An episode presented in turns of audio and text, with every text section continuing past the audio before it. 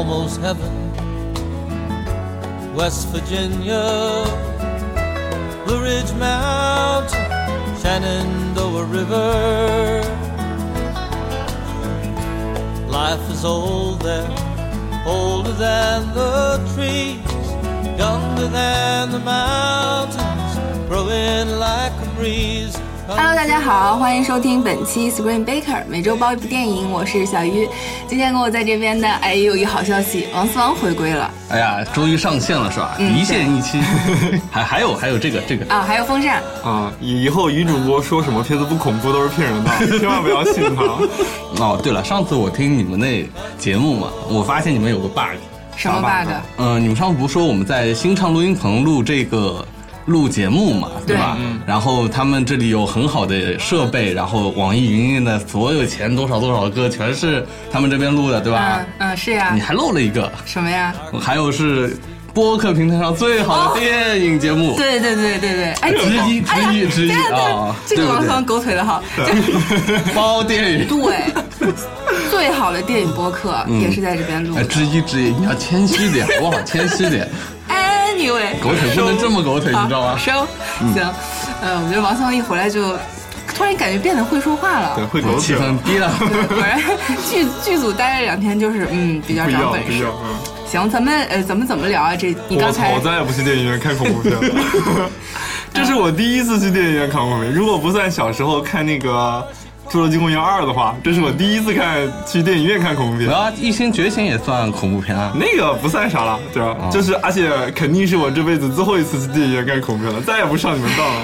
我当时真的没有骗风扇，我真的是觉得不恐怖。当时女主播看完未删减版的之后，对啊她跟我说还没有我《新木乃伊》恐怖呢。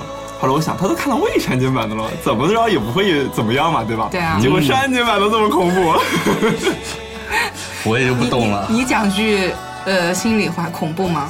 我真没看出啥恐怖。我也真没觉得恐怖。你咋办呢？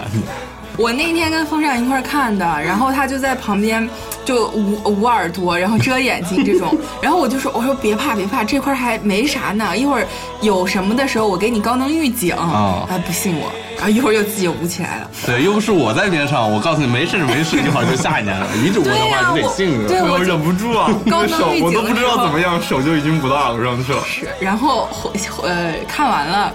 出来，风扇问我说：“你知道我刚才一边看一边吃的什么东西呢？”我本来以为是什么，就是口香糖啊，这种薄荷糖之类的。嗯他说我吃的是护心丸啊。哎呦我，把我吓了一大跳。讲道理，这个属于节目的工伤，就节目组应该必须报销报销这个医药费啊。你你吃了几粒？你还记得吗？两粒了，好，还真记得。哎呀，反正就是今天咱们聊的这个《异形契约》，嗯，也是怎么说，长时间以来大家非常期待的一部电影，关注了很长时间了嗯对，因为你也关注了很长时间。听大家关注很长时间吧，对吧？好，我先给大家来介绍一下这个影片信息还有剧情简介。嗯，《异形契约》是由雷德利·斯科特导演，迈克尔·法斯宾德、凯瑟琳·沃特斯顿、比利·克鲁德普、丹尼·麦克布奈德等主演。而这一部《异形契约》，它是发生在普罗米修斯故事之后的十年，嗯，是在一个星际移民的这么一个时代，然后有一群新的宇航员乘坐契约号飞船去寻找呃去寻找新的家园，然后他们来到一处看似非常适宜生存的一个星球，却没想到遭遇了遭遇了什么呢？遭遇了不测呀！这个 不用再卖关子，就是异形嘛，对对哦，我以为你们要说遭遇了大卫呢。啊，也有大卫啊，就是、嗯还有就是。普罗米修斯号唯一的这么一个幸存者，对对对大卫生化人，于是这个灾难就开始了。对对对，嗯，在这个聊节目之前啊，惯常我们会有一个这个剧透预警，嗯，对，然后就是说，呃，没看过这部电影的先看同学们呢，对啊先看，嗯，然后看完了再听。先吃保心丸，再来听节目。对对对，一定要带好保心丸。对，哎，不过这个没关系，我们的节目不是二级的。好，那咱们来说一下，就是这个直观感受吧。来，风扇先来，保心丸我已。经说了，好恐怖啊！你客观一点，把你这一层这个人设先去掉啊。客观一点，我想一下啊，就是他这个片子，呃，我一开始看的时候，可能我就觉得，诶，他好像跟原来的异形都不太一样。呃，他好像是以大卫为主线的，嗯，就是他是在探讨人造人的一个故事，所以我觉得这一点是很吸引我的。但是我觉得他到后半部分，他关于人造人这个讨论，呃，我觉得偏了，嗯，所以我觉得这个片子可能让我觉得有一点点失望吧。再后来，嗯，王思昂呢？我可能觉得这是《异形》后面四部，再加《普罗米修斯》，再到《契约》里面，我觉得它是表现最差的一部。哇，最差，最差，对对对，理由嗯，因为呃这，可是一大罪状。对啊，对啊，呃，我先定一下，我更习惯叫这部片为《普罗米修斯二》，因为它最早定名的时候是这个名字，后来改成了《异形》什么失落失乐园。呃，失乐园，对对对，然后再到契约对吧？对。嗯，但是它从《普罗米修斯二》的续集来说，它并没有把普罗米修斯挖的坑给填了，嗯，而且又挖了很多莫名其妙的新坑。但是它从整个宇宙的广度上来说，并没有拓展开他的世界观，也没有很好的嫁接后面的疫情故事。我觉得这是。剧作上一个比较失败的地方，我第二个我感到非常不满的地方就是它一点都不吓人啊！啊，真的真的真的，其实我跟直观感受。对我跟王思王看法差不多，就是这一部呢，既是普罗米修斯的续集，对也是异形的前传，对这是它客观上起到一个作用。然后普罗米修斯出来之后呢，很多异形粉丝就是主呃广泛诟病一点，就是你根本没有给我们看到异形，对只有最后一点点，所以说他这一部就是让你们看够，我给你咔咔对咔好上异形，好几种一起上，对对对，它是结合这两点。就我个人来说，《异形》前四部，尤其是第一、二部，是我嗯特别特别喜欢的系列。如果让我排一个，就是个人的什么呃，所有电影里面最喜欢，我肯定会把《异形》系列排进去。嗯，嗯对，呃，《普罗米修斯》呢，我是完全不喜欢。对哦是吗？对，嗯这个是我我对这两个系列的一个看法。所以说这一部里边，就是工程师他是怎么这个城市怎么样，或者他命运怎么样，灭族了还是怎么样，我真的不关心。嗯嗯嗯，对，我想看的就是《异形》这一部里边虽然有，但我觉得它是重心还是很分裂，就是它既没有回答上一部提出的问题，对，嗯，这个异形的来源呐、还有对人性探讨这些，也没有发扬就是异形系列的一个传统，就是把重心放在恐怖跟异形身上。对对。对对，唯一我觉得这部电影最大的最大的亮点，以及它跟所有异形系列突出的一点是它很血腥。啊，嗯嗯。However，、you know，、对，就是我觉得这一点是，就是可能目前的版本体现不出来，但是血型这一点确实是史无前例的。对，嗯，对，就还真的算比较厉害的一部。，对对对。虽，然我都没有看到，是吧？就可以简单说一下啊。旁旁边这个看到了也呃没看到的也已经啊这样。我突然想起来，我小时候第一次看《异形》的时候，还是我爸爸租了个碟子带着我看的。当时懵懂无知的我就跟着他走进了我们的房间，然后后来就看完了一部，然后懵逼的出来了，就是 爽不爽？童年的阴影啊！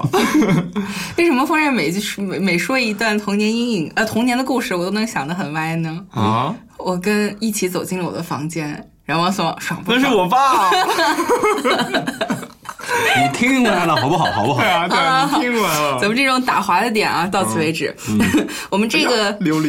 流程流程简述，我们先说一下这部影片的优点，然后再说异形，再说大卫生化人，再说哪些不足，好吧？嗯，优点，还是异形吧，异形，嗯，毕竟就这个形象，黑色的那个形象出来之后，就是会让你想到很多童年的阴影，是吧？嗯，就是那个黑的才是你童年的阴影，嗯那种白的啊，什么蓝的没有，见过。对啊，白的啊、蓝的啊那种不吓人是吧？嗯都都以前小时候没见过，不算。嗯，就是他可能是借鉴了很多，呃，我记得是大卫芬奇那版里面的异形的那种，在草丛里，狗，嗯，因为它是从狗里边生出来继承了狗的基因，对，像狗一样在对跑对。对什么，，就像这种，还有像第一部里面那种从阴影中出来，浴室那场戏是嗯，吧？对对，就很多这种，嗯，就在这方面他处理的还是不错的。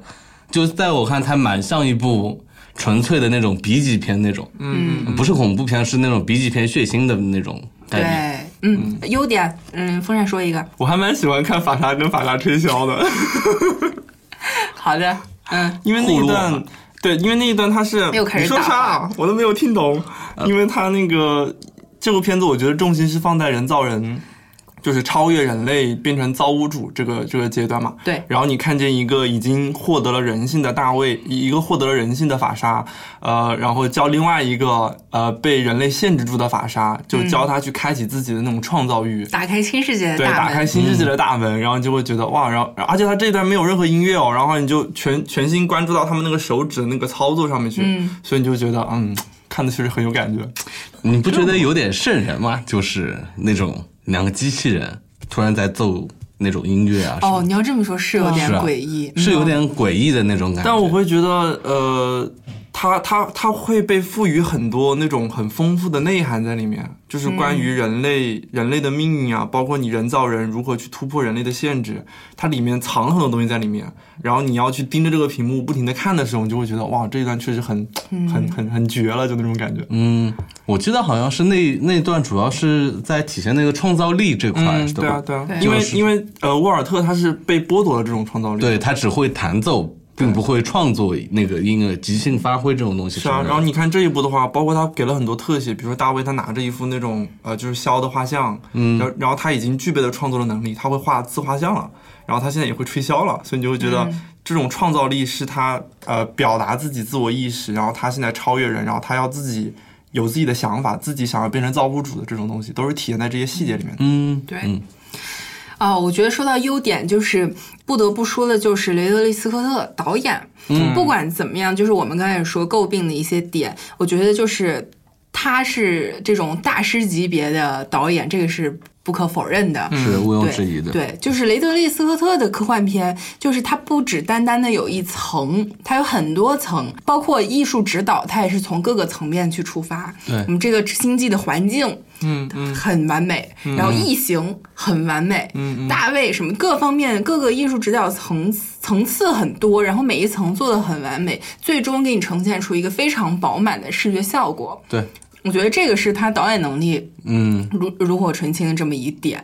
然后还有就是说到动作戏，我觉得这一部里边最好看的就是第一只异形到了他们这个船上，在医医务室里边，对对对这一段特别好看，而且设计的其实也算是比较有新意了。对啊，对，啊它算有点像异形一那种，就是嗯异形它是躲躲闪闪的，并不是立马冲到你面前就把你啃了那种，就有种捉迷藏的感觉因为是小异形嘛。啊。对对，就喜欢捉迷这藏这。这一段应该是我觉得影片中最瘆人的一段了。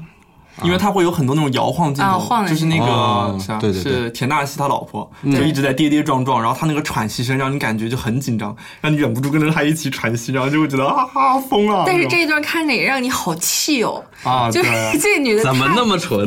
因为他吓傻了嘛。对呀、后面一枪把全仓就崩了，啊，而且他进去的时候还滑了一跤。对，如果他不打偏的话，那个异形说不定就已经挂了。或者就是说他能够冷静下来。对他不冷对，静怎么就是还是太太慌张嘛。还还把自己人和那个疫情关一起了，是吧？那对，那个是没办法，对他检疫嘛。呃 就是能隔离这个，其实还能理解，但是他当时很明显非常非常慌张，对对就已经做不出一个很很客观的一个判断。嗯然后其次最好看的动作戏是最后在这个平台，就呃飞船的平台上、那一块儿也是比较有新意的吧？嗯对对，异形撞飞机嘛，没见过。对，吊着吊着打，而且我不是很明白，就是它那个平台原先是干嘛用的？就感觉是一个它像一个工程飞机那种装东西啊、抓东西那种，哦哦，对，就像一个像那种船舶上那种抓东西啊啊这种感觉，啊，对对对，工程飞机的感觉。对这两场戏是我觉得很好看的。至于后面的这种隧道大战啦，还有船舱这种叉叉车大战，嗯，这种我们都看过了嘛。对，致敬原来的嘛第。二部、第三部里边都有。对，嗯，我觉得这个是优点。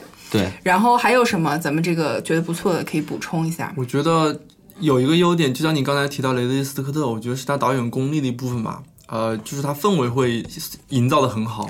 那是你。对，就是这个只有你有这个发言权。对，因为因为那个你刚才说你不喜欢那个普罗米修斯，嗯，但普罗米修斯当时我看的时候也很紧张，手心都是汗，哦是因为哟是因为他普罗米修斯从头到尾都是那种氛围一直在萦绕着你，你知道吗？你就感觉有异形会出来，哎，我就是不出来。对，然后然后你就感觉就是整个那个星球上面都营造一种异形不知道在哪里的那种感觉。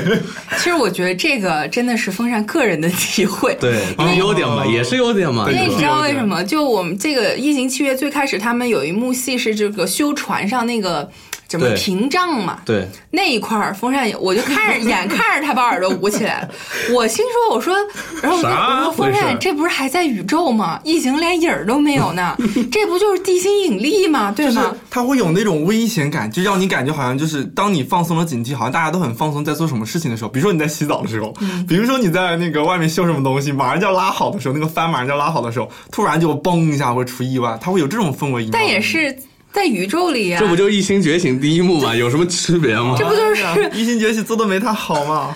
哎，反正是优点优点也是优点优点。对，因为你说异星觉醒，异星觉醒就完全没有这种氛围。那但他也是一开头就是抓个什么东西，给你感觉有一点点紧张。这种对啊，但是伴随着那个谁，伴随着渐渐说了一堆脏字儿，带 F 词的，然后你就会觉得，哎，好像就是我那啊那那个太空旅客也是这样的，啊，就是就在地心引力也是这样的。这不是一个标配嘛？就太空旅行片前面总得弄点小事故，然后完成了。哎，虽然我觉得这个咱们也无法说服他，对对对对 咱们对，我觉得我不努力了，该捂不用努力的时。候还是要放弃。放弃对对，咱们继续往下进行。我觉得还有一个优点吧，或者说比较让我印象深刻，就是就呃那个法沙叫叫啥来？David，戴维对维带着他们进入那个那个什么建筑师的神殿的那种感觉啊，在下面全是那一片尸体。啊，就这个你能想象到他那个艺术艺术指导概念图是什么样的，很壮观。当然我看影院有点黑，没看太清。嗯，我觉得很有那种宗教的那种感觉。对，对，这一部就是跟宗教非常有紧密对对联系。呃，咱们来说说异形吧。就刚才王涛也提出来，就是说这两部异形，啊，不是这个异形里面有两种，就 N 异形和 X 异形，反正就这么说，就是一个呃我们见惯了的这种传统异形，还有一个就是它更接近于人体的。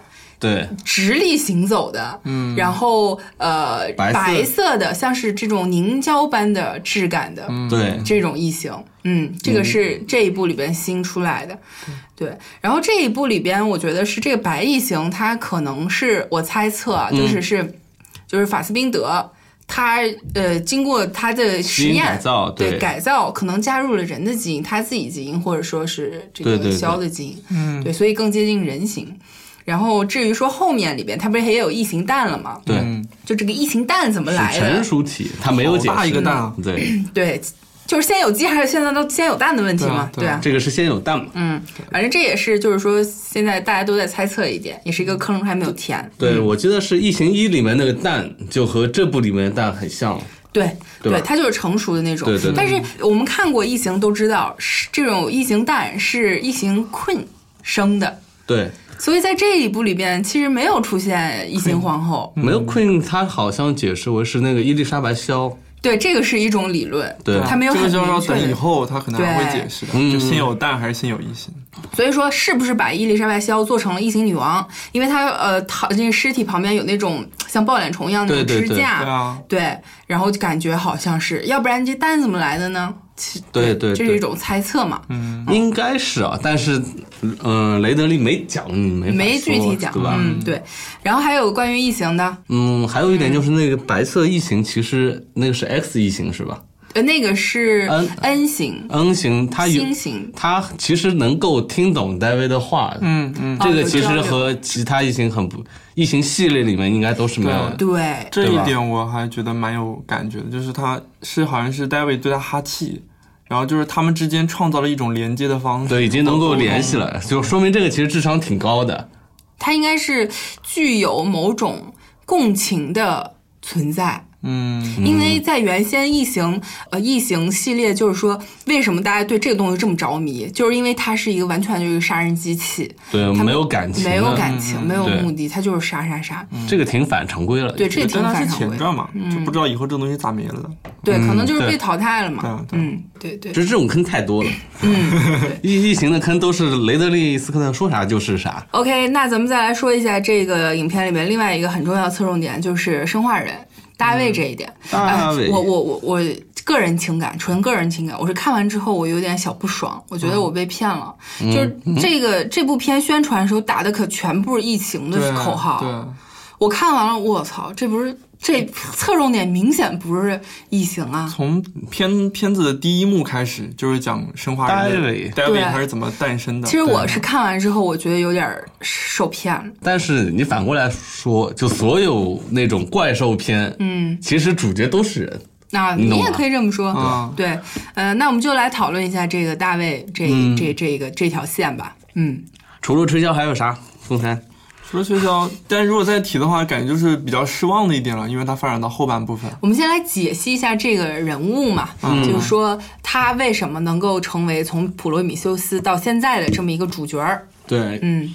首先，它这个首先是它的版本问题，嗯。它这个版本被开启了自我意识，所以它能独立思考，它能不断的去进化，创造出自己的一些东西嗯，比较牛逼的人造人嘛，对吧？就是？非常接近人的人造人。对对对，嗯对，呃，这部电影最开始的一幕不就是他跟他等于说呃创造创造者创造他对对对在房间里边，嗯。他有一点那种命令，就是你帮我把水拿过来，就水就在旁边。大卫当时那眼神儿，我操，自己没手啊！对，但是他还是压抑压抑住了自己的愤怒，对然后就把这水递毕竟是我然爸后两个人的。那个眼神都特别的微妙，对然后这一幕就没对了。对，这个你就能感觉出来这种大卫的反抗意识了。嗯对，就从从小就有那种。对，然后就你说到普罗米修斯里面，其实他虽然一直在完成他爸爸给的那种指令也好、使命也好，但其实他背后都有他自己的那种啊更深一层的意识在里面。对感就是我看普罗米修斯的时候，就感觉他就像是一个旁观者一样，他就看你们这群愚蠢的人类在做什么事情，就有这种感觉在里面。没有我，我更倾向于他的目的其实并不是为了人类和建筑师交流，而是自己和建筑师交流。对对，对他有了自己的目的。嗯对嗯，这个是很重要一点。咱们现在来探讨一下，就是他为什么去摧毁工程师。这个是也是贯贯穿整个系列也非常重要的一点，就是他把所有的黑水投下去。嗯嗯，弑神嘛，嗯说到底是弑神。一一个是他自从普罗米修斯已经超越了人类，嗯然后我觉得一点就是在普罗米修斯里面，建筑师其实是呃，他和建筑师交流了，但是建筑师没有回应他，然后而把他投进投给你，我感觉对，这有一种，我感觉是有一种报复的心心理。然后就是，我记得好像是《普罗米修斯》里面有过一句话是什么？人类为什么能创造机器人？因为我们可以。嗯，呃，就是就是建筑师为什么创造人？因为我们可以。但是你再反推回来，大卫人造人，我也可以创造一个不一样的东西，那我必须我就可以去做。这有点像他伦理基础的一种感觉，所以到这部里面他就有点嘿，砸死你们！嗯还有一种说法就是，呃，也是就是偏导演他自己而创创作思路一点，就是说，呃，工程师他创造了人类，对，但是他对他的这个创造品很失望，嗯嗯，他想彻底去毁灭这个一个星球上所有生命。就是用黑水对来毁掉人类。其实这种就像各种神话故事里面上帝会做的事情，嗯惩罚人类、毁灭人类。而当工程师打算毁灭人类的时候，他发现人类找到了信仰，就是基督教。他觉得，哎，我是不是要再给他一次机会，或者说我帮助人类去回归正轨，我去送一些先知过来，或者怎么样？大卫呢，对于工程师对人类，他都没有感情跟尊重，所以说他觉得人类不值得被拯救，嗯嗯，他就要把这个，有点我就把你也干掉，对，有点这个意通通思。灭了你。关于生化人这一点，呃，你们觉得他作为这这个异异形的新主题，你们是什么看法呢？我我个人我对这个主题是很认可的，嗯，因为我觉得如果你你作为前传的话，你必须得做做一些区分出你正传的一些呃东西出来，就比如说你正传你是在讲异形这个东西，那你前传你你既然是你秉承的是一个呃讲述它来源起源的一个一个功能在这里，所以你就必须得从功能里面去挖掘出一些新的东西，它从哪儿来，就是可能更偏哲学一点，所以我觉得这个是很吸引人的，对我来说。而且是吗？而且我也很喜欢看那种，包括呃雷德利·斯科特之前拍那个《银翼杀手》，对啊他其实也有这种人造人他与人之间关系的问题。对啊，我就是，其实我不喜欢这一点，就是因为他自己已经拍过非常完美的了，就是他自己都难以再超越的这么一个经典，嗯。就《银翼杀手》现在放到这个时代再去探讨人工智能、人人生化人这种，我觉得特别没意思，老套了是吧？特别没意思，而且攻壳机动队，就是我是觉得，首先是人工智能这一点没意思，嗯。其次是让生化人像人这一点没意思。嗯。我一个一个说啊，但这都是我个人的看法啊。嗯，对，大家可以跟我有不同的看嗯法，这个不不需要因为这个攻击我。嗯 对，反正就是说人工智能这一点，我是觉得第一点他自己已经拍过了，第二点就是说现在在讨论这个论题，眼界应该更新换代了。嗯，为什么？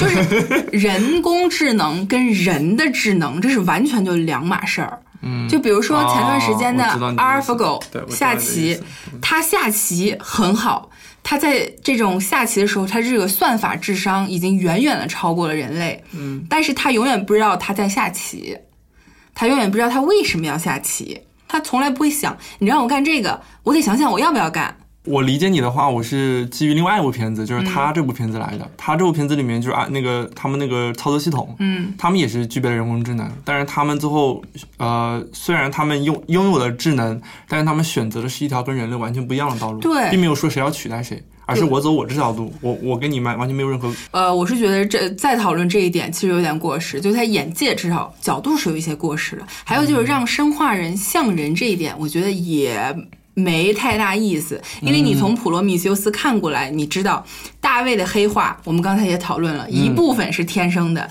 一部分是后天缺爱。就他他等于说创造者嘛，他爹当着所有的船员跟他说，他算是我儿子吧，我特别疼他，但是他没有 soul，当时他脸色就变了嘛。就他这么一个呃整个心理路程过下来，你就会觉得他跟任何产生这种反社会人格的反派是一样的。虽然强化了他跟他创造者之间的联系，然后让他杀掉创造者，他就变成神了。这种你看起来简单看起来很有诗意，因为所有的希腊神话都是这么写的，就宙斯杀了他爹，他自己变成神。但是你细想嘛，嗯，你就那样呗。嗯，对这一点，但是如果说下一步的导向是讨论让生化人像人是一种退化的话，哎，我倒是接受的。我就记得，呃，这一季硅谷。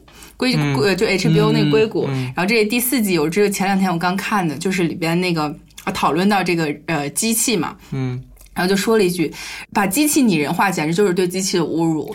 就是说，机器它已经非常完美了，你要把它、把它拟人化，你是把它往回拽。等于说，如果说下一步的论题它引出这个观点的话，我倒觉得还蛮能接受的。它其实是对人工智能的一个反思嘛。其实我倒觉得生化人就是异形一直有的一个元素嘛。嗯，从第一部开始，每部都有生化人的出现。嗯，这部它因为探讨到起源的话，我感觉应该更怎么讲，神话的元素会更多一点。然后这一部里面，呃，怎么讲？我更想讨论的是沃尔特和嗯 David 的关系。嗯，你说，嗯，就像《银翼杀手》里面，其实也是这样两种角色，一种是听话的，嗯，侦探瑞克，和不听话的，不听话的 Roy，但是他们两个的关系你会发现，哎，罗呃瑞克慢慢向 Roy 靠近了。啊，我理解，我也是这么想的。对吧？对就是在这部里面，David 和 Walt 就就两个对面对立面一样，对对对就没有那种互通的关系。他这个片子太强调他们的正邪对抗了，对对就让你觉得失去了那种呃，就是两种之间互相融合的那种感觉。对，就就举例子，就像我之前看那个机械姬的时候，嗯，因为到机械姬结尾的时候，你是死都不会想想到，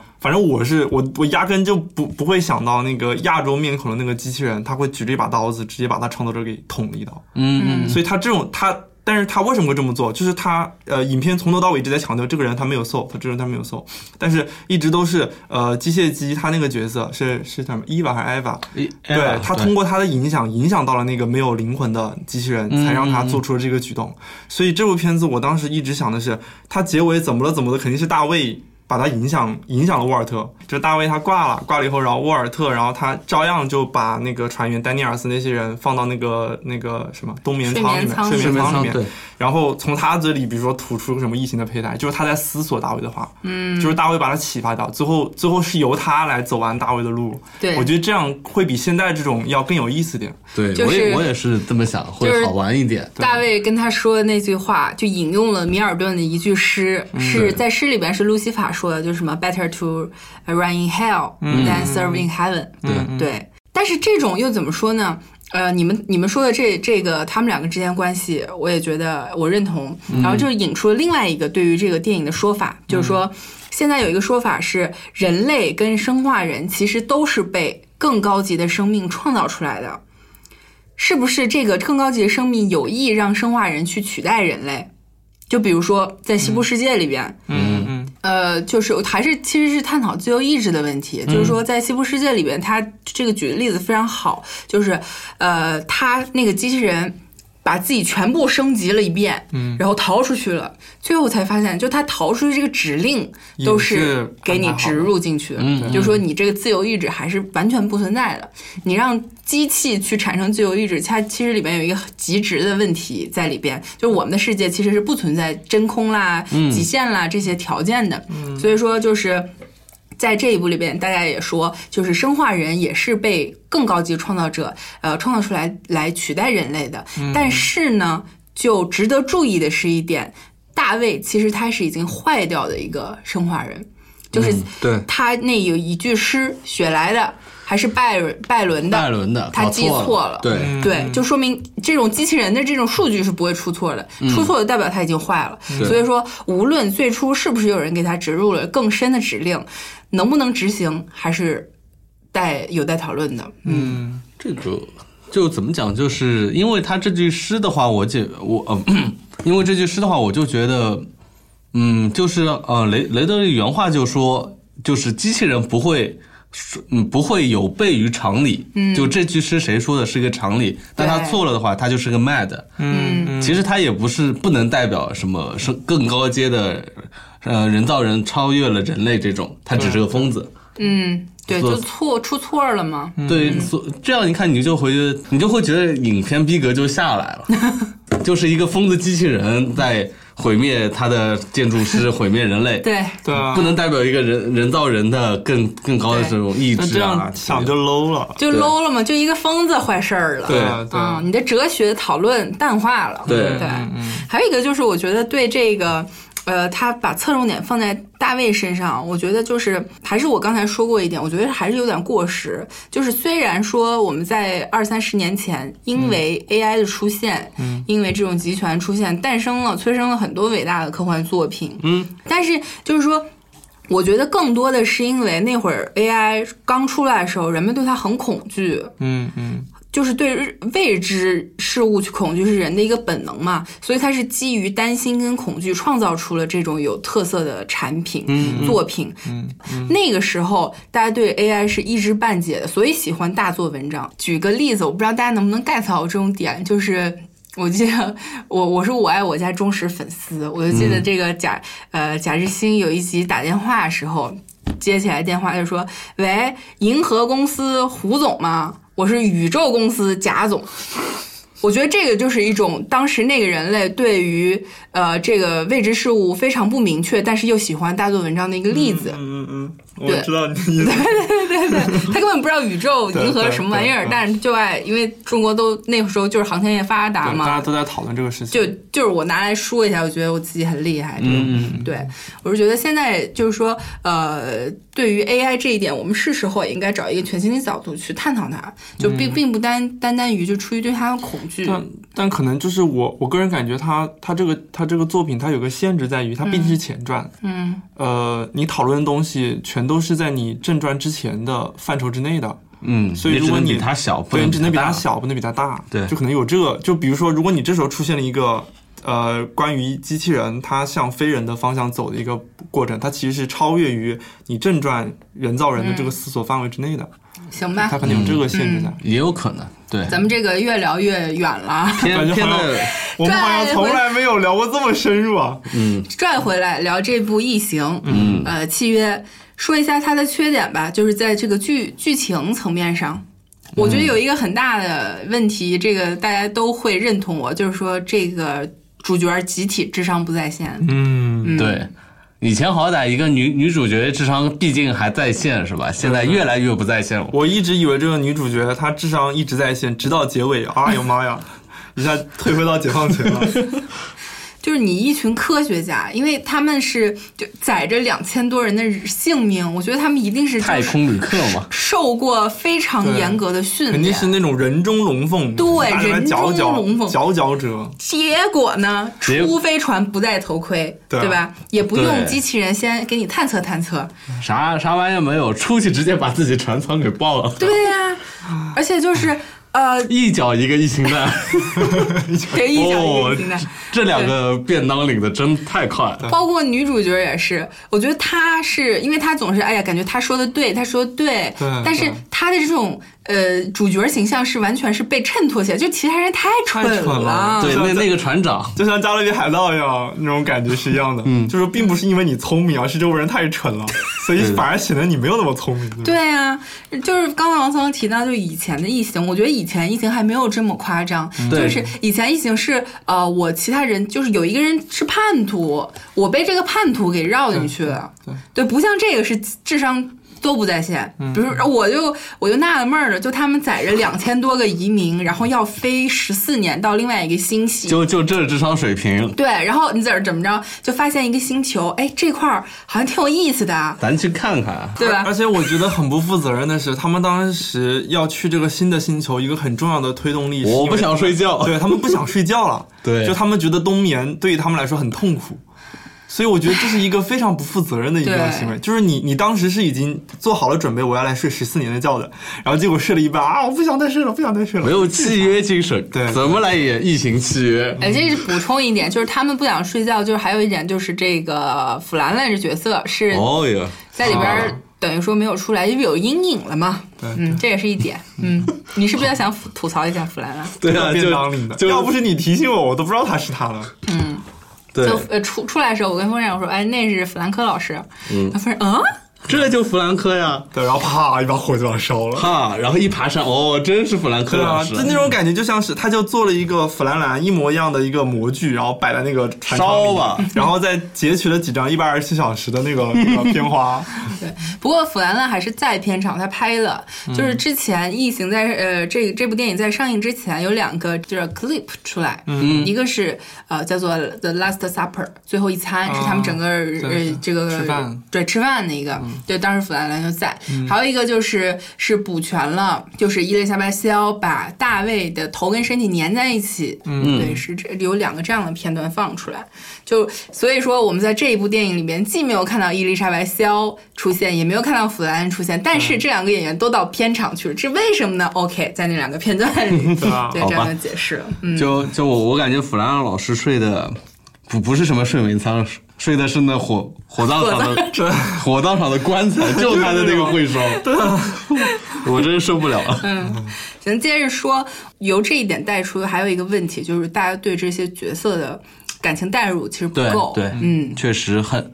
我觉得这个女主角可能是最没存在感的一个了。哎，我觉得她连肖博士都不如，更别说西德尼韦格了。我我我我也我得为她正下名啊，就是他，我觉得她的那种哭腔是那种比较好看的哭腔。就是他摆出那种愁眉不展的样子，是是摆的算比较好看的。就他那种愁眉不展，他那种他那种哭的样子，是我觉得，赵本山老师说话，哭比笑还好看呢。哎呀，就是这个样子，对吧？虽然不对吓人，不没有，但是我这个是褒义的，你知道吗？但是还有一个就是，我觉得他不好没见过你这么夸人的好吗？笑比哭还难看。怎么说都不对了。嗯，我也不知道该怎么替他圆了。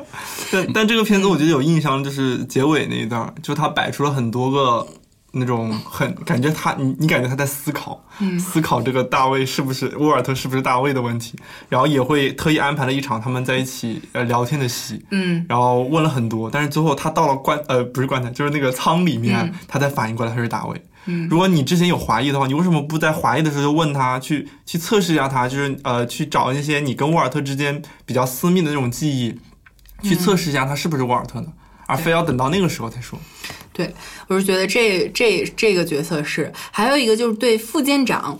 其实副舰长他这个安排是一个基督徒，他也说了，就是我有宗教信仰，难道就不能当舰长了吗？嗯，我觉得就是后面他应该有一个信仰支撑的体现，或者说是破碎的体现，一个非常引人入胜的一个场景。对因为这部片子它宗教意味还是很很重的。嗯，对，你包括那个，就是他这个契约这一点，其实有点像那种圣经里边的契约，就是像诺亚方舟一样，把给人类承诺一个新的未来嘛。是的，嗯。所以说，这个人我觉得很浪费，他的信仰在这个里边，呃，支持他也好，还是破灭也好，完全没有体现。嗯，还是这个人很弱。因为当他们最后对，你看能看吗？看嘛，看嘛，嗯，然后就看了，死了，受不了了。就智智商真的有点低。我当时觉得他，比如说他当时到星球上的时候，呃，丹尼尔斯他说了一句话，他说你呃，我们现在很需要你的信仰。这种感觉就像是一堆人，他们不相信他的信仰，或者是并没有那么在乎他的信仰，到大家都以他的信仰为支撑。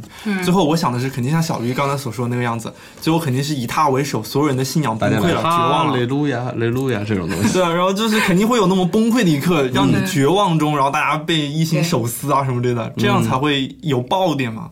嗯，他没有。我唯一这里边很喜欢就是田纳西这角色，我觉得演员演的很好。但我觉得他他这个角色有点业余了。嗯，他人演的没问题，嗯，他的角色就业余了，就没发挥什么太大作用。就是当所有人下去的时候，他其实他跟另外那一对情侣，他们三个人是在舰上唯一还还还还幸存还出来的人。于是他是他是老大，就是他说了算。但是他竟然为了自己的妻子的安危，去冒了两千多人的生命。我觉得这个，哎，你怎么样？你做一个什么人中龙凤，你也应该具有这种牺牲精神吧，对吧？我们不要做人中龙凤，俺要俺妻子，是吧？俺要俺的老婆。我觉得这有点太太没有职业素养了，素养。对，不敬业。对对，反正就是总结一下，就是这里边所有的人，换一个角度说，大卫去赢了这帮人，你觉得没什么特别碾压渣渣不算胜利，告诉你，胜之不武，因为太蠢了。对对对，沃尔特还是比他低阶的机器人，有啥意思是吧？就还有一个问题，就是直接引到下一步，大家对下一步的期待值，就是因为你电影结束之后，你没有一点念想。我既不关心这一群船员，就是为胜的两个船员，我也不关心那两千多个移民都被冒都被挤压那么多次，我也真是关心不起来了。对，也不关心两个异形蛋。嗯，反正就是看完这部《异形契约》，我对下面的异形我是没有办办法感情代入的，只能说，哎呀，反正好吧，你就雷德利填坑吧，拍嘛，拍拍我看，拍我看，对，看你最后圆不圆得回来。这么看的话，这一部它。它其实连下来的就是，它是靠大大卫一根线串起来的。它这一部系列，然后但是你串起来的话，嗯，怎么没有伟哥那那条线那么强？那是因为你对大卫没有情感代入。对的。如果这一部片儿不拍这些船员，就拍大卫他怎么把这个异形创造出来的，没准你还跟他对他有代入。嗯，那就变单独独角戏了呀，月球那种。是，反正我就说这个，最多给你个沃尔特，是吧？对，到到此不是他自己臆想出另外一个大卫，然后他们俩在聊天的。嗯，对他可以克隆一个嘛。对，克隆一个。这个小成本邓肯琼斯的月球，还不雷德利不玩这个是吧？好，还有什么？咱们要不要说一下这个？呃，这部电影。提出了一些疑问，或者说未解答的问题，甚至说是 bug，好多啊，简言简意啊，最大的 bug。嗯，但是这个属于一起那个特色，他不他不搞那个。对，这我也就像是《星球大战》里面宇宙里面打枪有声音一样，就它那个特色。对，就虎嘛。虎，好。来了一个星球，哇！我冲上去了，不戴了头盔。对，哎，不过你这么说的话，这群船员傻逼也是我们疫情的特色之一，好吗？对对，别说傻逼，就虎，好虎，对，就不戴头盔上，是吧？对，我觉得还有一个可以说它是 bug，还有也可以说它是未解答的问题，就是说造物主死了没有？因为在现在看是全部被大卫灭族了，嗯嗯，但是你想。造物主这么一个高级的存在，他难道就那天好家伙，大家全全跟家待着，对，没人出没人出去旅，他们那个飞船星际飞星际飞船还蛮牛逼的，对啊，哪都能飞的感觉。所以说，是不是下一步来了就是一个呃星际旅行回来一个造物主？我操，老婆你怎么了？爸爸你怎么了？我出去旅，我出去什么什么？我出去买个菜，你们就就这样？对，十年回来世界变了是吧？然后就。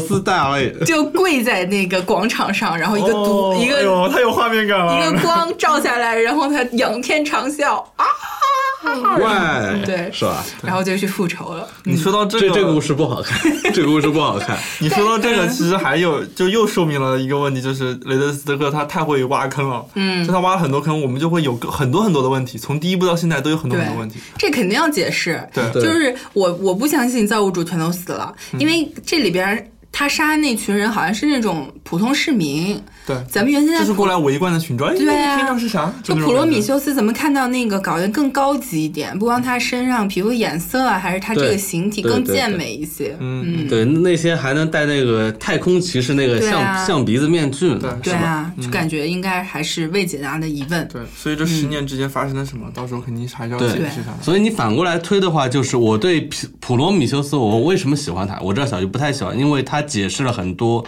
异形一》里面没有解释清楚的东西。嗯，所以你对这部契约，你会解释普罗米修斯里面没有解释清，然而他并没有啊，对吧？中间还差了一步呢。对，其实你说的这个解释，呃，异形一，我觉得最大就是这异形是怎么来的，对，异形是谁创造的？这一步呢，他把这个问题弄得更混乱了。对就是说异形到底是大卫创造的，还是造物主这个太空骑士，对创造的？第第一部结尾的时候是那个肖他生的那个巨型暴脸虫，嗯。然后把那个谁，把那个造呃工程师给那个什么，吃了，嗯，不是，就是对 建筑给他给他给他输输了输了一个那个卵进去到他的嘴里面，嗯。然后他的那个胃里面爆出了一个异形嘛。对蓝色的那个，对他当时给出是这个解释，哦，这是世界上第一个异形，那个异形后来也没没对那个异形也没了那个跟这两个异形而且那个异形是在另外一个星球上面对对对，LV 二三对三还是什么的，还有一点就是说，他们原先在普罗米修斯，哦，在普罗米修斯那个呃船上，对大壁画上就有异形的画，对然后他们说这个船存在了好几千年了，但是就说异形早就有了。那大卫现在又创造异形，所以说他是后面要怎么解释？是要什么时空旅行啊？是不是大卫？感觉好像大卫花了十年的时间创造出了异形的一个系统出来，但这个系统之前，应该有人创造过或对对，者怎么样感觉好像大卫的唯一的功劳就是把那个异形装到那个蛋里面去了。或者就是说他创造的不是最终版本。是变异的版本，不管是通过黑水还是怎么怎么着，自己的研究，嗯，这个我觉得就是，对，而且因为因为黑水的这个到后来也没了，对啊，对啊。只剩，蛋了，嗯，所以到时候他他跟工程师之间还会发生什么对对。对碰撞？应该还有两部吧？应该还有四部，就这一部完了之后，还下一部续集是在这十年之间，就是还是在普罗米修斯体系，然后他还要再拍一个三部曲，七八了，节目不做了，节目不做了。还咋做？下次你们找开开来聊吧，我不来了。这么多还早恐怖的，还早呢，明年明年他才开拍这一下一部呢。嗯，雷德利·斯科特拍片慢是吧？对，你要相信在这一年二十岁了，嗯，你要相信，在这一年之间，我们会逼着你看很多恐怖片，锻锻炼七八了。锻炼 起来，就脱敏嘛，一点点来。来，咱们打分啊，嗯嗯嗯嗯，来。最后一个环节，对，我觉得，我觉得他这个片子，不管呃你是喜欢他还是不喜欢他，就是他作为一部探讨人造人创世的电影来说的话，我觉得《异形契约》它的格局就是显然还是太小了。嗯，然后呃，但作为一部院线恐怖片而言的话，即使因为它不是镜头太多而遭到一些删减嘛，但是仍然还是一个很吸引眼球的一个年度科呃一一个年度恐怖大戏嘛。所以我还是推荐大家去感受一下的，除非你跟我一样完全无法忍受这种恐怖片的氛围啊。嗯，请自备救心丸。对，请自备救心丸。然后，况且虽然我不是很认同人造人故事的处理，但毕竟《异形》它像小鱼刚才所说，它有四部嘛，我觉得要整一个系列全部出完了，才有客观评判它到底是应该是处在一个什么地位上面。嗯，所以这个片子我打六点五分了。嗯，我觉得吧，就是，嗯，它虽然呃《异形契约》依然是个异形系列作品，它明显像那个一九七九年那个老的那些靠了，嗯，这是我比较喜欢它的一点。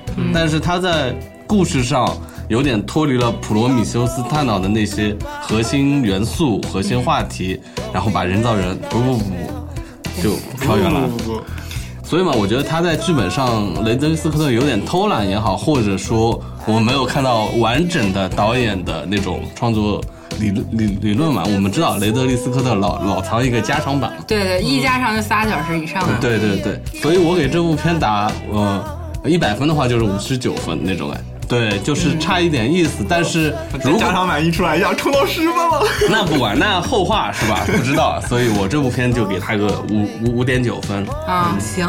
而我是前面也说了，就是我觉得这一部它重心有点分裂。我想看的这部分它是有所体现，但是它另外一部分是我不想看的。